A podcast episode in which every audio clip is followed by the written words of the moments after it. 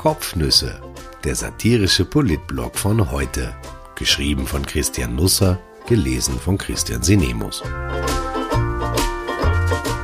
Heute ist der 20. April 2020.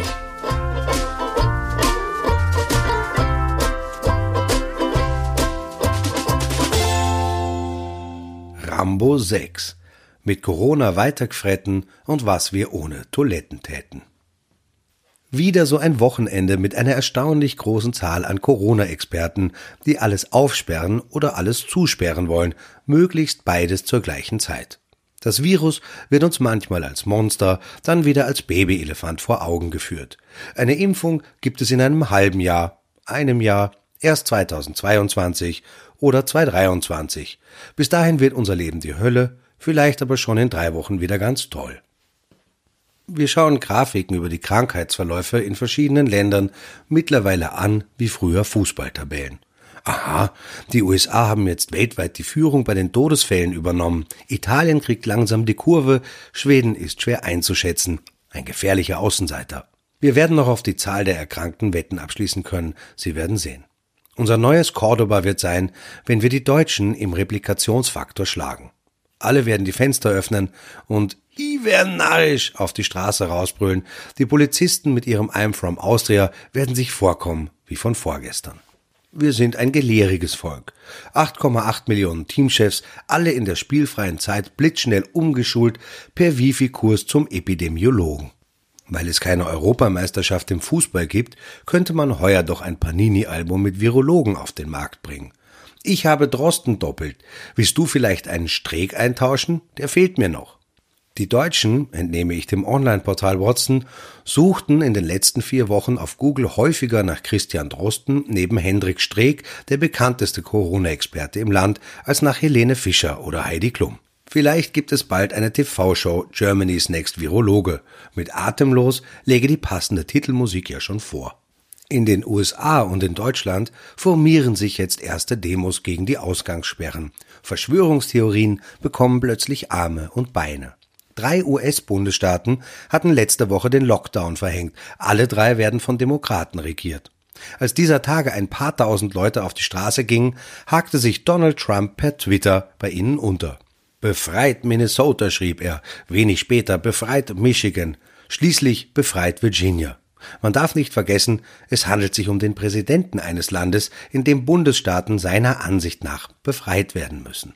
In Berlin waren am Samstag 260 Polizisten nötig, um eine Versammlung von Gegnern des geltenden Kontaktverbotes in den Griff zu bekommen. Querfrontdemonstration nannte sich das, wieder ein neues Wort gelernt, weil die Aktivistinnen aus dem linken und dem rechten Lager kamen. Einige waren glühende Trump-Fans, auf einem Schild wiederum stand Impfterrorismus. Noch sind das nicht viele Menschen, aber es gibt keine Garantie dafür, dass es in ein paar Wochen nicht anders ist. In Lissabon verlieh eine Frau den Problemen mit Lagerkoller charmanter Ausdruck. Sie hängte ein Plakat ans Balkongeländer My husband is for sale. Leider war kein Bild daneben. In Österreich gibt es keine Demos. Unser Resonanzraum ist das Klo. Das mit der Hamsterei von Toilettenpapier kann kein Zufall gewesen sein. Am Freitag gab Ulrike Lunacek eine Pressekonferenz. Die Kulturstaatssekretärin, die bisher eher im Verborgenen gewirkt hatte, erschien mit Schutzmaske in grüner Tarnoptik. Zusammen mit der hellbraunen Lederjacke, die sie trug, erinnerte sie entfernt an Sylvester Stallone, dem halt das Stirnband unter die Augen gerutscht war. Hm, es wird ja keiner jünger. Teil 6 von Rambo könnte sich mit der Bekämpfung von Corona beschäftigen. Ich habe das Drehbuch ungefähr im Kopf. Am Ende wird das Virus verbrannt. Bis dahin hat Rambo 17 tödliche Verletzungen erlitten, die sich bei ihm aber nur auf die Laune geschlagen haben. Als die Pressekonferenz schon etwas fortgeschritten war, legte Lunacek die Problemfelder offen, die sich durch Corona etwa bei Theateraufführungen ergeben würden, und landete, Sie erraten es, am Klo. Wie schaut's aus bei den Toiletten? fragte sie mehr sich selber als die wenigen Anwesenden. Muss Abstand gehalten werden, einen Meter? Leider folgte keine nähere Erläuterung, was hier von wem einen Meter Abstand halten müsste. Es kann nämlich zu ziemlich unschönen Szenen kommen, wenn in Toiletten der Abstand zwischen dem Toilettenbesucher und dem, sagen wir einmal, Urinal einen Babyelefanten beträgt. Nicht jeder trifft auf die Entfernung, nicht jeder schafft sie überhaupt. Von Klomuscheln und den damit verbundenen üblen Geschäften will ich jetzt einmal gar nicht reden.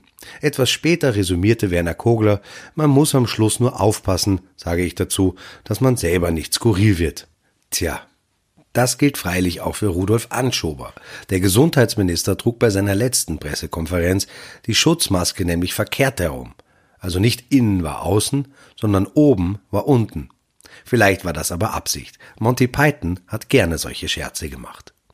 Kogler jedenfalls, der neben Rambo Lunacek stand, könnte in der Verfilmung Colonel Samuel Trautmann geben. Eine Uniform würde ihm nicht schlecht stehen. Besser als das blitzblaue Hemd jedenfalls, das er erneut trug. Vermutlich aus jugendlichem Trotz heraus. Er hatte auch wieder ein weißes Unterleiberl an, das zuweilen hochhüpfte, als würde es Ich bin auch noch hier schreien. Wenn Rambo das passende Zeichen gegeben hätte, wäre der Vizekanzler recht schnell nur mehr in Feinripp dagestanden, ein Messer zwischen den Zähnen. Für die Kultur lohnt sich jeder Kampf. Die beiden, Rambo Lunacek und Colonel Trautmann, informierten die Öffentlichkeit darüber, wie man die Kultur durch die Viruszeit bringen will. Angekündigt waren Lockerungen. Seltsamerweise bedeutet bei uns neuerdings Lockerung nicht, dass man etwas lockert, sondern nur, dass man etwas nicht fester zuzieht. Kinos, Theater, Opernbühnen, Sommerevents, Werkstätten, Ateliers, Tonstudios, Probebühnen bleiben vorerst einmal geschlossen. Konzerte gibt es vorderhand keine. Wurscht wo. Die Lockerung bezog sich vielleicht darauf, dass man sich locker machen sollte für die Zeit der Wiederauferstehung. Wann das sein wird, blieb unklar. Ich glaube, ich verrate kein Geheimnis, wenn ich sage, Jesus war schneller aus dem Grab. An der Seite von Colonel Kogler kam Rambo Lunacek zur vollen Entfaltung. Weil Theateraufführungen momentan verboten sind, die Regierung würde vielleicht sagen, sie sind gelockert, interpretierte die Kulturstaatssekretärin selber Goethe und sprach ein paar große Worte gelassen aus. Sie versuchte zu begründen, warum das mit der Schauspielkunst momentan so ein Problem sei. Nämlich, bei Theatern geht es heftig zu. Vielleicht einmal eine Schlägerei oder vielleicht eine Liebesszene. Das wird nicht gehen, wahrscheinlich. Kurz später sagte sie, auch Blasinstrumente wird eher schwierig und mit Mundschutz Liebesszenen wird schwer gehen. Von der Klarheit der Sprache ist sie nahe an Werner Kogler gebaut. Sie sagte also nicht, Leute, bis Ende August keine Schmuserei und der Dreizack bleibt im Spind. Nein, es sei alles eher schwierig und würde schwer gehen. Wahrscheinlich. Der Kanzler selbst wirkte am Wochenende per Aussendung und via CNN.